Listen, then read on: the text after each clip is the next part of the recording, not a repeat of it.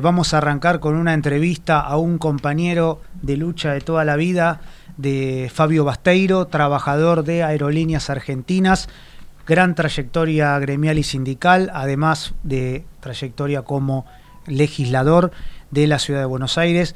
Lo vamos a tener en, breves minutos en una entrevista para hablar un poco, como, como recién decía, de Aerolíneas Argentinas. Lo tenemos en el piso, en el estudio que llegó hace un ratito a Daniel Mercado, delegado general, compañero de la Comisión Gremial Interna del Banco Nación y además es el eh, secretario de prensa de la seccional Buenos Aires de la bancaria. Y para cerrar el programa y para hablar un poco de presente y un poco del pasado y, y de la historia del banco, vamos a conversar con Miguel Fasone, que es jubilado por supuesto del banco y es el presidente del Centro de Jubilados del Banco de Nación Argentina. Em, Nacho, ayer tuvimos una jornada mm, agitada, una jornada muy interesante.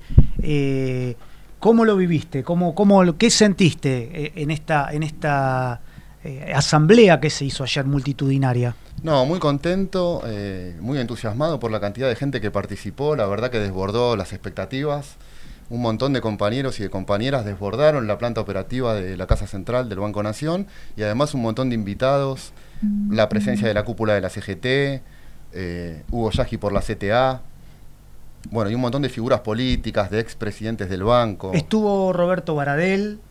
Héctor Daer. Estuvo Héctor Daer, Acuña. Pablo Moyano. Pablo Moyano. Después eh, eso por el lado del apoyo de la CGT y el apoyo sindical gremial, que fue muy importante, el apoyo no solamente a Sergio Palazzo, sino a los trabajadores del banco y a la lucha de los trabajadores y trabajadoras del banco. Eh, y además hubo un montón de eh, personalidades invitadas. Sol, no sé si vos te volvimos a ver a Julieta Estrada, que siempre participa. Por lo general estaba Juan Grabois. Y la cantidad de adhesiones fue impresionante también. no se llegaron a leer todas porque era interminable la lista. Bueno, estuvo Delfina Rossi, que es eh, directora del Banco de la Ciudad de Buenos Aires por la oposición, directora por el peronismo. Estuvo Felisa Micheli. Roberto Feletti. Roberto Feletti. Y también estuvo eh, Silvina Batakis, no nos podemos olvidar de nuestra última presidenta. En este momento me está haciendo una seña con las dos manos eh, nuestro operador, donde eh, me está queriendo decir que lo tenemos en línea, nuestro primer entrevistado de la tarde.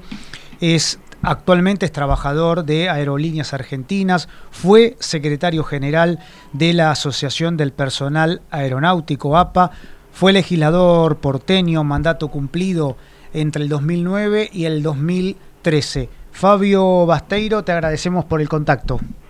¿Qué tal? Muy buenas tardes, ¿cómo están ustedes? ¿Qué tal, Fabio? ¿Cómo ¿Qué tal, Fabio? Buenas tardes. Muy bien. Fabio, eh, para introducirnos de lleno eh, eh, en el programa y básicamente en la entrevista, un poco conversábamos los otros días de cuál es la temática y cuál es la idea ¿no? de este programa que se llama La Patria no se vende, y justamente es poner en valor y visibilizar la lucha para que las 41 empresas que se pretenden privatizar por parte del nuevo gobierno nacional no se lleven adelante, no se lleven a cabo. Y justamente la idea es conversar en cada programa con algún referente de alguna de las empresas que quieren ser privatizadas, de manera tal de entender, explicar cuál es la visión desde adentro y por qué eh, esta mirada estratégica nos dice no, no debemos de avanzar por ese sentido. Nos gustaría, antes que nada, eh, Fabio, si a vos te parece, si nos quisieras contar un poco eh, cuál es la, la visión que, que, vos tenés y la visión que tienen desde adentro los trabajadores y trabajadoras de, aerolíneas argentinas, ¿no? Sí, bueno, los trabajadores de aerolíneas argentinas estamos hoy ante un nuevo escenario de los cuales ya fuimos víctimas. Eh, todos sabemos lo que significa la transferencia del capital social acumulado por el conjunto del pueblo argentino hacia empresas de carácter privado y generalmente privados extranjeros. El caso de, de, estas 41 empresas que están sometidas a esta lógica perversa del poder en el caso de Aerolíneas Argentinas ya la vivimos, o sea que es mucho más grave porque ya se conocieron cuáles fueron los resultados de las promesas y las modernizaciones de las que hablan. El caso de Aerolíneas Argentinas, incluso desde su surgimiento, tiene como origen la incapacidad de la actividad privada para dar respuesta a las necesidades soberanas de una nación. Argentina es el octavo país en extensión mundial del planeta y antes de que se conforme Aerolíneas Argentinas había cuatro empresas privadas que cumplían el rol de ser los mandaderos de transporte aéreo de la oligarquía de aquel momento. Digo esto porque si uno se fija en un detalle muy chiquito, pero que generalmente pasa eh, desapercibido, es el nombre, Aerolíneas, en plural, argentinas. Y su origen es justamente la incapacidad que tuvieron Alfa, Fama, eh, Sonda y Aeroposta en cumplir las necesidades de desarrollo de la nación. Esto es ya de por sí una definición. El 7 de diciembre de 1950 se crea Aerolíneas Argentinas por parte del Estado Nacional tomando a todos sus trabajadores de las demás empresas aéreas y tratando de potenciar una política aerocomercial soberana. Y cuando digo una política aerocomercial soberana no es solamente un problema de privatizar una empresa o no, sino que lo que se pone en riesgo en nuestro país con el DNU que está vigente y con las instrucciones hacia la ANAC y a las autoridades aeronáuticas la desregulación de los cielos. La desregulación de los cielos no es más que la transferencia de nuestra soberanía hacia el capital privado y extranjero, con la novedad que hay en el mundo y que se manifiesta en Argentina a partir de la revolución de los aviones del macrismo, que es las low cost como el formato moderno de la transferencia del capital social acumulado hacia empresas que no son justamente muy transparentes y que son fondos de inversión extranjera, Partner, Pegasus, BlackRock, que ya tienen una trayectoria en la región y lo que hacen es vencer los aires eh, vencer las, eh, la radarización y vencer también las fronteras. No es menor lo que estamos comentando, no es solamente una transferencia de una empresa a otra empresa. Acá lo que se está poniendo en, en juego es la soberanía nacional, sin contar el desarrollo que cumple Aerolíneas Argentinas. Aerolíneas Argentinas desde su fundación cumplió la potenciación de las economías regionales, la conexión con todos los puntos alejados de nuestra patria. Aerolíneas Argentinas jugó papeles claves en el desarrollo bélico del conflicto de Malvinas. Fueron los pilotos argentinos de aerolíneas los que justamente viajaron en secreto a traer cohetes, fueron los que con la pista bombardeada también eh, aterrizaron sus aviones, fueron los que repatriaron a los argentinos en la pandemia, los que trajeron las vacunas, pero a la vez todo esto puede decirse que se hicieron en otras partes del mundo sin empresa aérea, pero con una con una política aerocomercial que sea al servicio de la comunidad. Mira, hoy Aerolíneas Argentinas tiene 52 rutas federales. 52 rutas federales significa que son puntos sin pasar por Buenos Aires que se conectan entre sí. Hay 29 destinos que surgen de Buenos Aires hacia el resto del país, pero hay exclusividad para 20 escalas. Hay 20 escalas que solamente va aerolíneas, y no hablamos de escalas sin importancia, estamos hablando de Catamarca, Formosa, La Rioja, Río Gallego, Río Grande, bueno, no voy a nombrar todas, pero son 20. Todas esas escalas nosotros ya lo vivimos con la privatización del 1990 y fueron levantadas, se vendieron los edificios, se vendieron los simuladores de vuelo, el Fokker y los Jumbo se terminaron vendiendo por un dólar. Fue la transferencia de todo el capital de Aerolíneas Argentina hacia una empresa que era extranjera y que era del Estado español con el gravamen que fue una transnacionalización. O sea, que no nos vengan a contar cuál va a ser la modernización porque nosotros ya la vivimos. ¿Cómo termina esta historia? Con aerolíneas argentinas nuevamente estatizada en función de las necesidades de un proyecto de nación. Obviamente, si el proyecto de nación que se está instrumentando es vender eh, toda la joya del abuelo, es rematar eh, los recursos naturales, es la transferencia del capital financiero hacia manos extranjeras, el pago de la deuda y eh, lo que es la entrega del salario, la licuación del salario como formato de estabilidad económica, bueno, sabemos a lo que corresponde una línea aérea. Por eso, defender el Banco Nación con defender aerolíneas argentinas no hacen más que remontarnos a 25 años atrás. Me acuerdo perfectamente cuando asume el menemismo, cómo salíamos con los compañeros de telefónico, con los bancarios, cómo salíamos con los compañeros de aguas y energía. Bueno, es, la misma casi una película repetida con mayor nivel de inteligencia y perversidad por parte del poder. Yo te quería preguntar, Fabio, estos más de 20 destinos aproximadamente que mencionaste, eh, tienen a Aerolíneas Argentinas como única conexión, ¿no es así? Exclusividad. Es la única, pero no porque fuera monopolio, sino porque ninguna empresa privada quiere hacerse cargo de las rutas que no son rentables. Acá cuando se habla de la, nueva incorporación de capital y la lluvia de dólares, se habla de los destinos turísticos, todos van al mismo lado, a Iguazú, Mar del Plata, sí, Calafate, eh, nadie a Bariloche, pero después, ¿quién va a Viedma, Santa Rosa La Pampa, Santa Fe, San Rafael, San Luis, San Juan, Río Hondo, Río Grande, Río Cuarto, Reconquista, Paraná? Mirá, mirá que si serán perversos eh, estos muchachos del PRO, que son los nuevos aliados de este gobierno, que tienen doble vara. Yo lo comentaba ayer, porque en campaña electoral hablan de la reducción del gasto, hablan de cómo se desperdician eh, los, los capitales en función de, aerolíneas argentinas, estructuran discursos eh, de austeridad pero luego Carolina Lozada se entrevista con el presidente de Aerolíneas para solicitarle eh, mantener los vuelos a Reconquista Santa Fe, cuando la deuda que tiene el municipio de Reconquista son de 25 millones de pesos con Aerolíneas Argentinas. Después Héctor Gay, intendente de Bahía Blanca en la época del macrismo, le pidió vuelos nocturnos a Aerolíneas Argentinas y mayores frecuencias. Pablo Daguerre, eh, radical de Juntos por el Cambio, viene con el perfil productivista y pide los vuelos regionales en la Patagonia. Y así te puedo nombrar a Guillermo Montenegro en Mar del Plata, te puedo nombrar al secretario de Turismo de Esquel Cignelli o el gobernador de Mendoza. Todos estos personajes que se la pasan estructurando discursos contra las empresas de carácter nacional soberanas son los que luego cuando tienen funciones eh, institucionales que cumplir ya sea intendente o gobernadores, solicitan aerolíneas que le cubran las necesidades operativas para la potenciación de las economías regionales, para la conexión, para no quedar aislados, para generar un turismo alternativo. Bueno, este es el problema.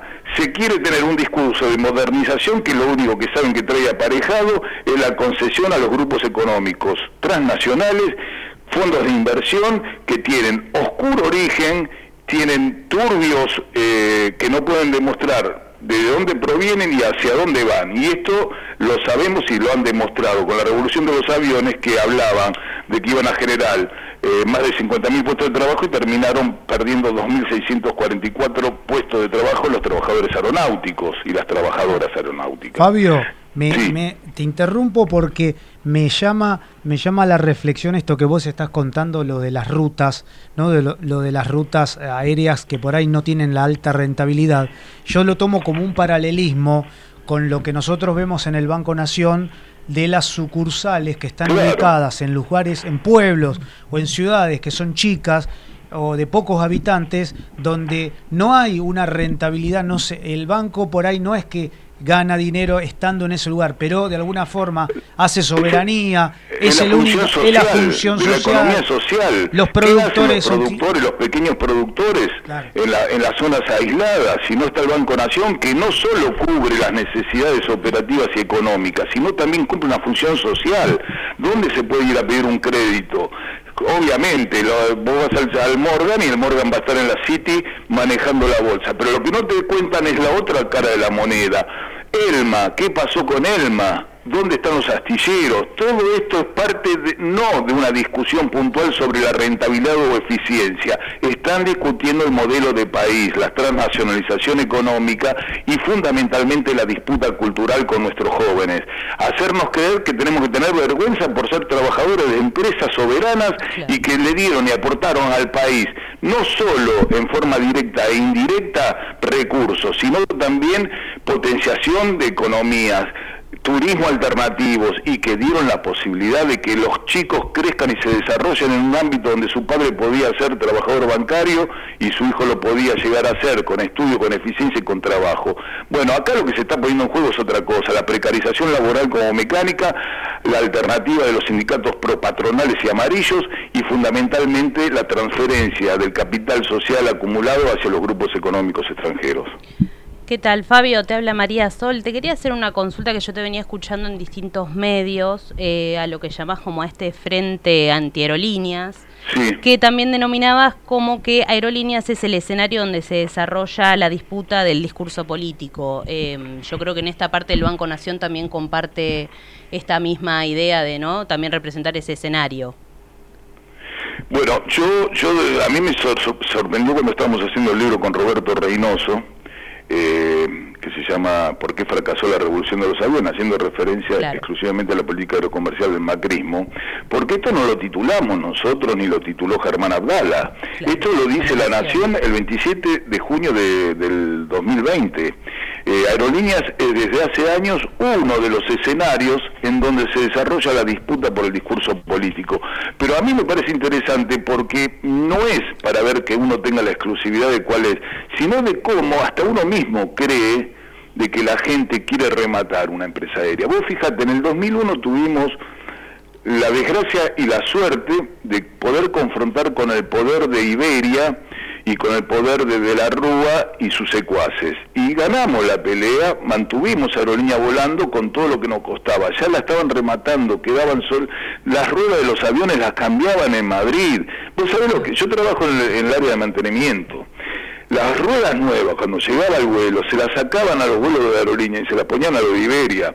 Iberia, lo que hacía Aerolíneas Argentina era cumplir nada más que el transporte de todos los pasajeros de Latinoamérica hacia Europa, donde lo distribuía Iberia. Obviamente era una subsidiaria de un Estado transnacional. Pero a lo que quería llegar con esto es que nosotros ya lo vivimos esto. Y en aquel momento, si nosotros tuvimos capacidad de confrontar y de poder ganar de esa pelea, no fue por sapienza, porque somos mejores que otros, solamente porque hubo un apoyo decidido del pueblo argentino y donde muchos de los medios masivos de comunicación y de estos personajes nefastos que ahora salen a estructurar estos discursos, también decían de que había que defender aerolíneas. ¿Por qué? Porque el fracaso fue absoluto.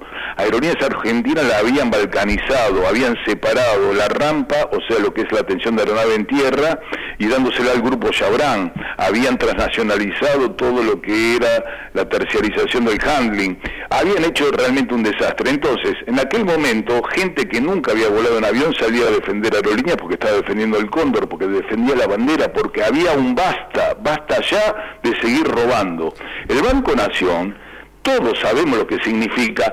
Eh, hay que tener muy mala leche para andar pensando si el Banco Nación da una rentabilidad de 2.5 o 2.8 cuando el problema es que necesitamos un banco que sea el motor dinámico de las economías pequeñas y medianas empresas, de las economías regionales, de los pequeños productores, de dar crédito hipotecario, de generar justamente la alternativa al poder financiero. Sin embargo, te están trabajando día y noche. Entonces, eh, cuando dicen de, de que es desde hace años uno de los escenarios, es porque el Frente Ante Aerolíneas tuvo una inteligencia que si uno lee los Twitter que salen en forma eh, casi coordinadas por parte del empresariado, uno lee quiénes son los que participan en, ser tuiteros profesionales y, y le llama poderosamente la atención que tipos que teóricamente son asépticos de, de la economía terminen jugando lo que juegan.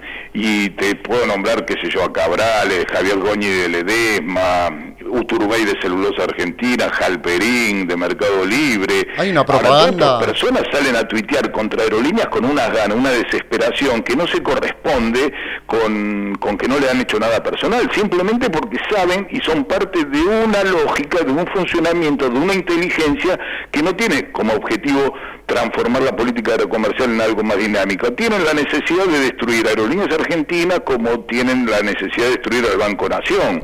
O sea, esto es eh, pararnos de mano para defender nuestras vidas, sobrevivir, pero fundamentalmente para, para pelear patrióticamente. Y no lo digo del chauvinismo, lo digo desde la necesidad que tenemos de ser soberanos en las decisiones que tomemos. Sí, es impresionante la, la propaganda que hay eh, con la virulencia que la hacen contra Aerolíneas Argentinas, que es una empresa que es orgullo de todos los argentinos.